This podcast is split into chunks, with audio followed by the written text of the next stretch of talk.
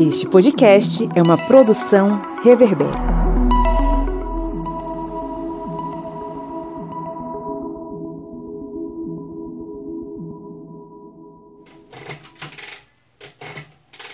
Diário do Correspondente de Guerras, episódio 29, Normandia, junho de 1944.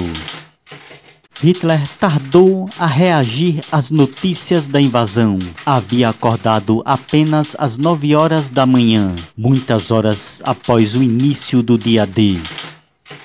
E ainda acreditava que os desembarques na Normandia seriam um engodo. Ele protelou em transferir as tropas da região de Calais e negou-se a envolver as reservas Panzer na luta, até ser tarde demais.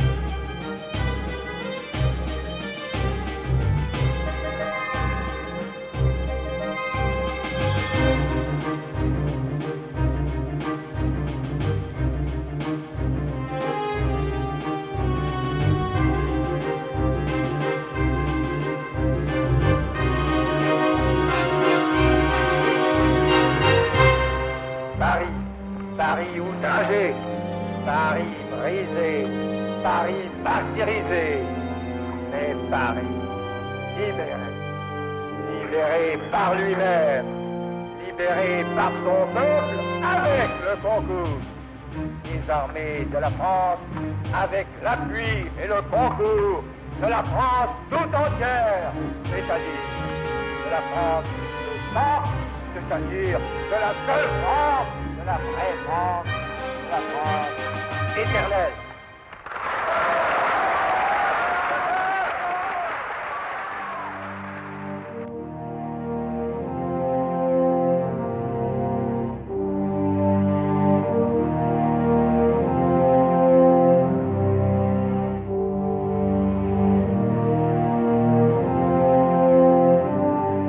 A batalha pela Normandia continuava. Os aliados consolidavam suas posições e os portos Mulberry, grandes estruturas móveis que serviriam como portos temporários, começaram a ser transportados e montados nas regiões das praias de Omaha e Gold.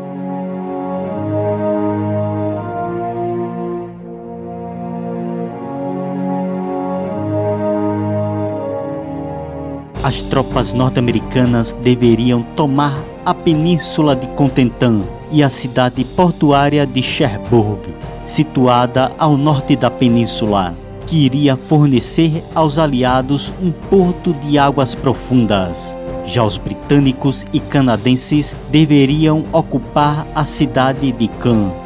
Mas existiam muitas dificuldades para a tomada destas duas áreas.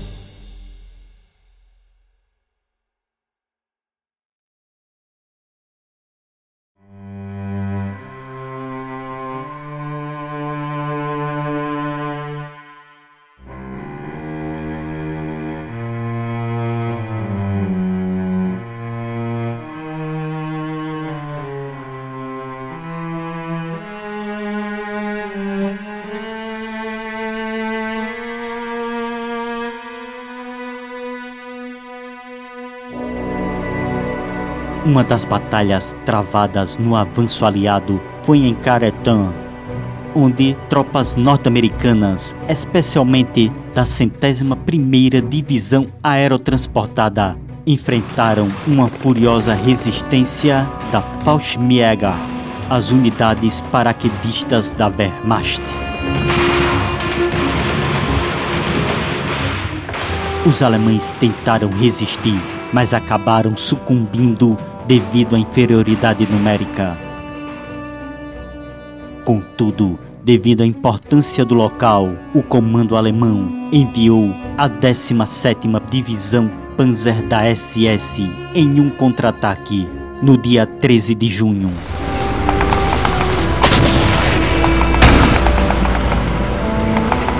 Mas apesar do sucesso inicial, os alemães tiveram que recuar quando a segunda divisão blindada norte-americana chegou para reforçar o local.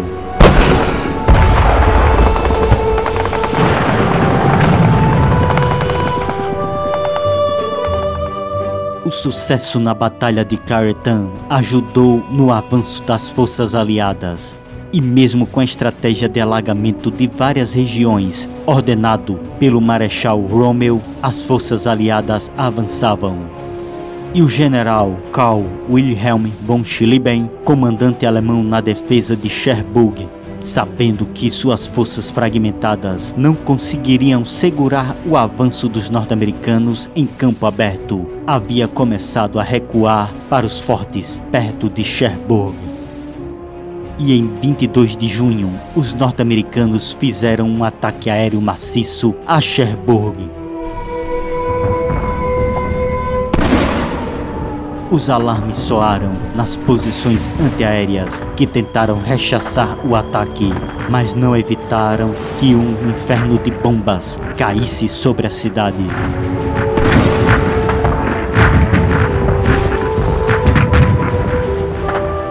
Ao chegar à cidade, os norte-americanos realizaram um assalto que foi detido pelas defesas alemãs mas lentamente as defesas cediam terreno para o avanço norte-americano, que tinha o apoio dos bombardeios navais. Neste meio tempo, o general von Schlieffen ordenara a destruição das instalações portuárias. O forte do Hull principal posição defensiva alemã em Cherbourg foi tomado e o general von Schlieffen percebeu que não fazia sentido manter resistência com tantas baixas e um número muito reduzido de homens.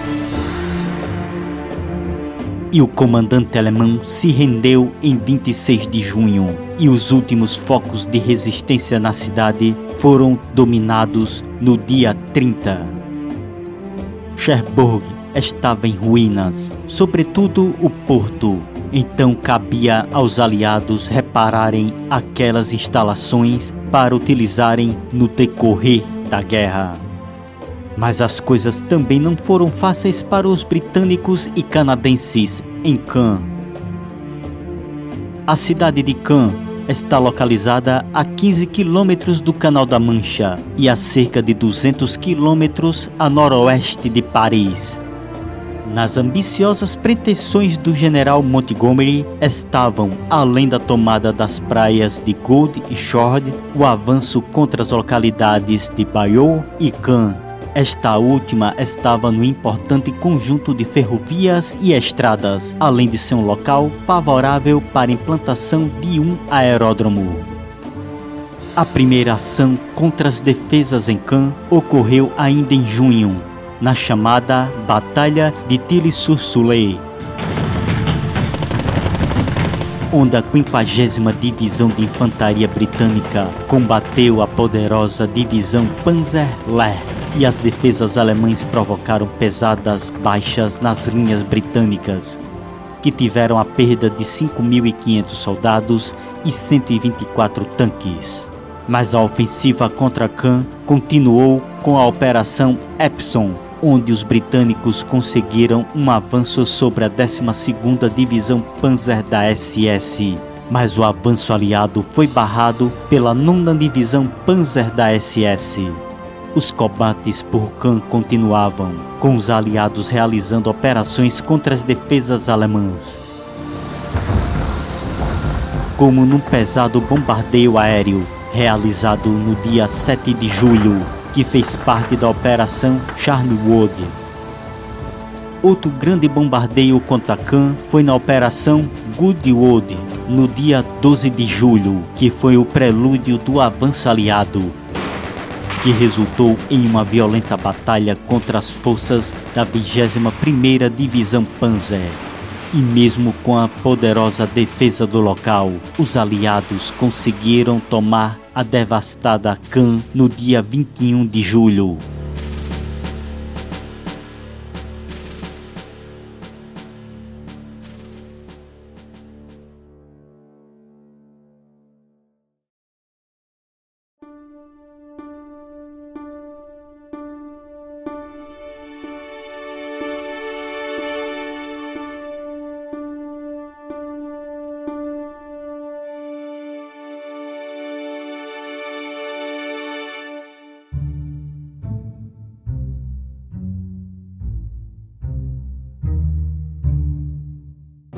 As forças alemãs eram pressionadas em várias posições e a pressão aumentou ainda mais com a Operação Cobra, planejada pelo general Omar Bradley, utilizando pesados ataques aéreos e de artilharia, apoiando o avanço da infantaria e das unidades blindadas, e continuou com outras operações, como a Operação Blue Coat.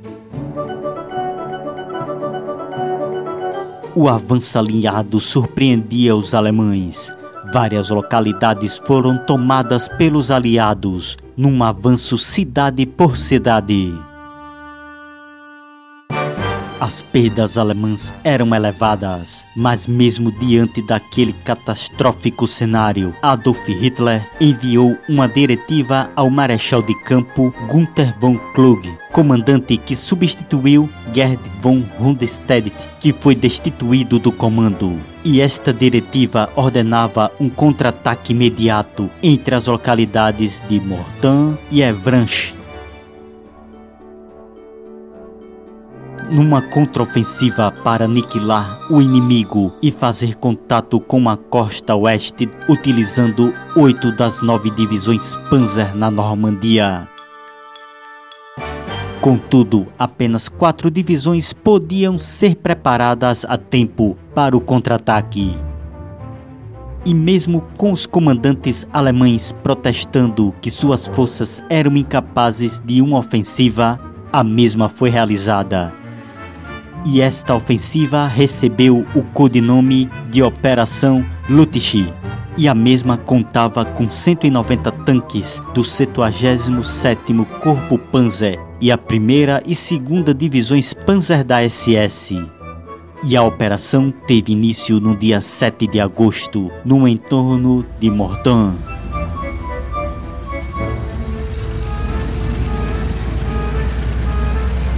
A decodificação das ordens alemãs feitas pelo Ultra não conseguiu chegar a tempo ao fronte.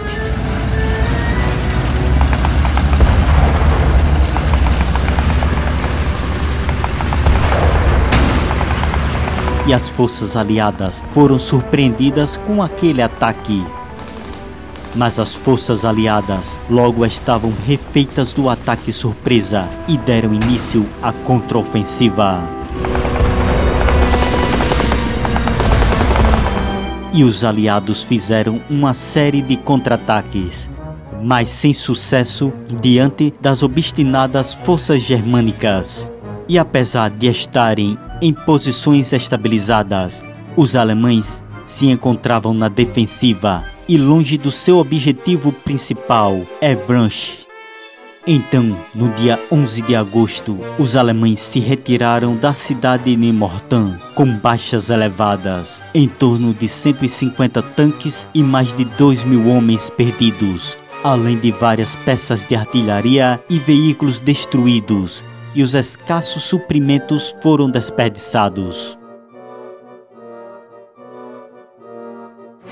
O resultado não poderia ser mais desastroso para os alemães que além de não conseguirem seus objetivos com a Operação Lutsch, ficaram expostos para uma nova ofensiva aliada.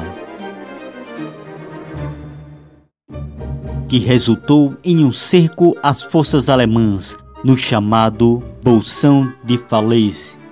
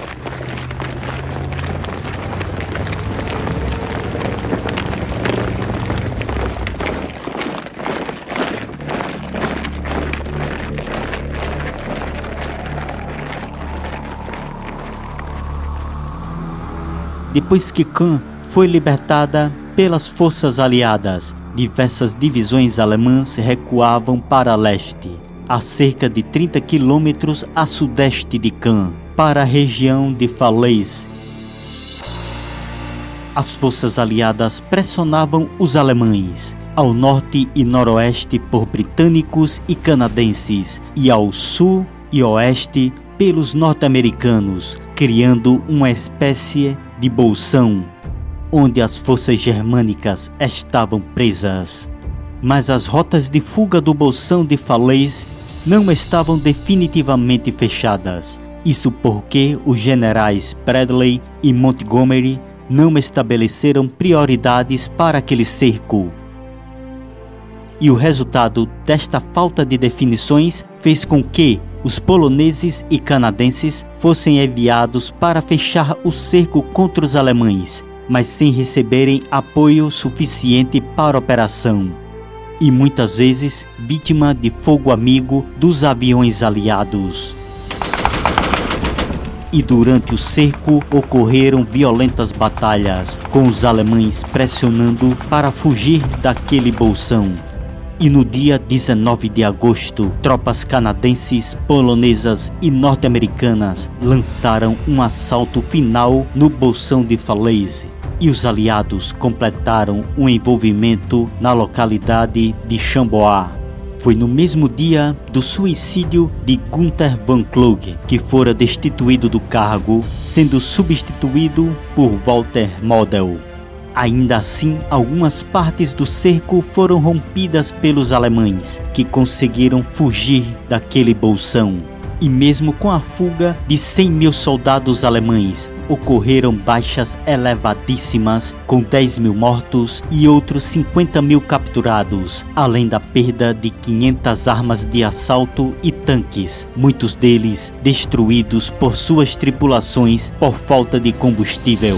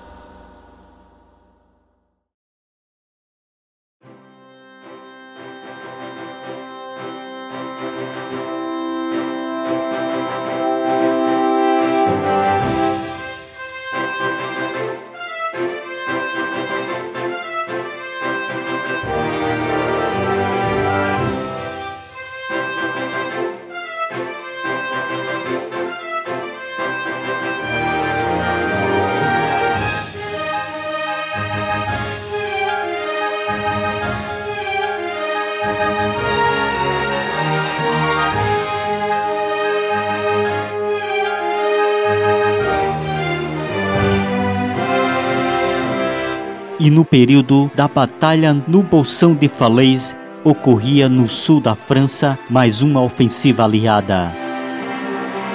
A Operação Dragon, que tinha como objetivo garantir o controle dos portos no Mediterrâneo francês, abrindo outra frente de combate contra os alemães. A operação envolveu mais de 500 mil soldados a resistência francesa foi de grande ajuda com operações contra o segundo exército alemão. E as forças britânicas destruíram as linhas defensivas alemãs naquela área, forçando a retirada germânica do sul da França. A Alemanha avançava para a perda da França.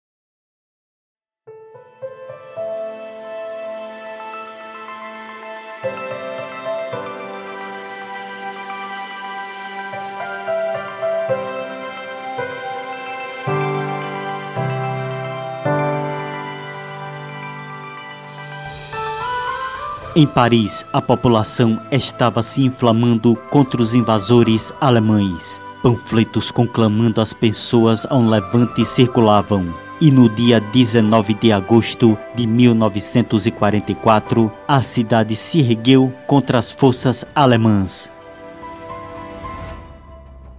No amanhecer daquele dia, 3 mil policiais franceses à paisana tomaram a caserna da Ile de la Cité, no centro de Paris, onde os bombeiros já estavam rebelados e haviam erguido a bandeira tricolor quatro dias antes. Era o início da insurreição de Paris, em meio a uma greve geral lançada na cidade no mesmo momento. Barricadas foram erguidas e a resistência francesa fazia a oposição armada contra os alemães.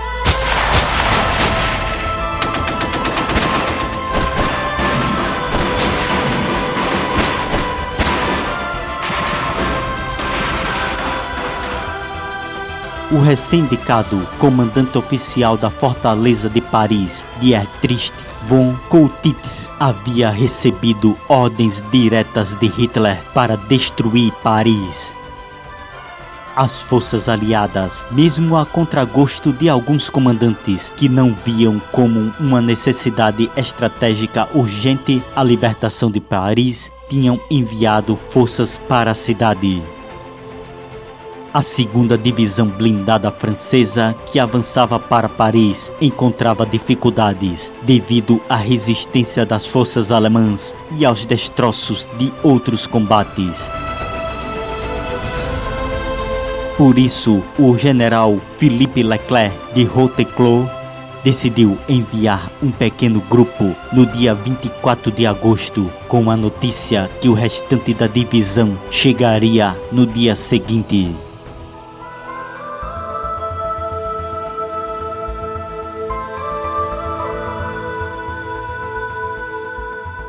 E o general Leclerc juntara-se a Charles de Gaulle, que avançaram rapidamente para Paris.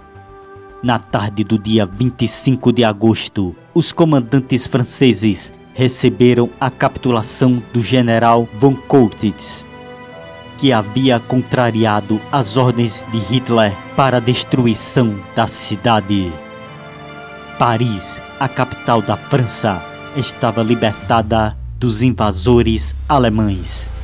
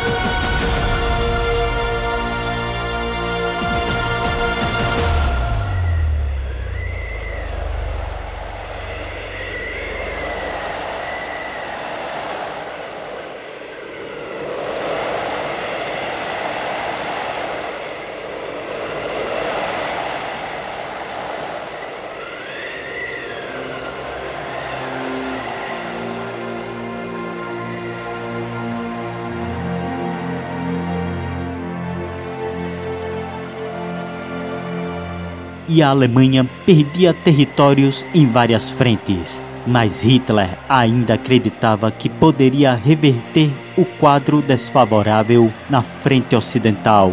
E mesmo com suas forças fragilizadas, ele tentou uma grande ofensiva no inverno, no final de 1944.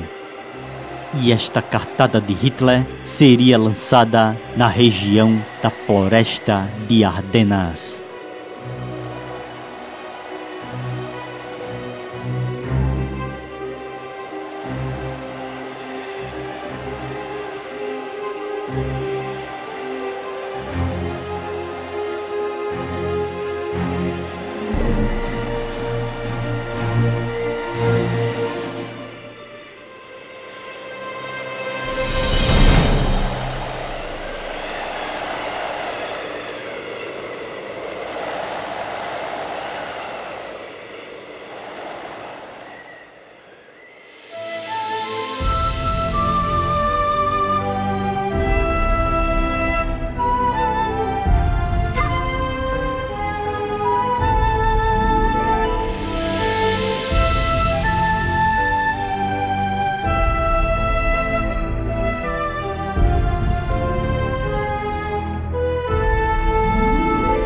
Termina aqui o 29 episódio do Correspondente de Guerras, O Historiante. Agradecemos a todos que vêm acompanhando esta série de episódios sobre a Segunda Guerra Mundial. Curtam e compartilhem. Agradecemos também aos apoiadores do Historiante que auxiliam na manutenção deste portal. Seja você também um apoiador historiante. Acessem apoia.se barra historiante. Não deixem de seguir o Historiante em nossas redes sociais e acompanhar os outros podcasts da família Historiante. E faça o download do nosso aplicativo na sua Play Store. O download e o uso são gratuitos. A referência bibliográfica para a realização deste podcast se encontra na descrição. Agradecemos novamente a todos nossos ouvintes seguidores e apoiadores, e glória doravante a todos.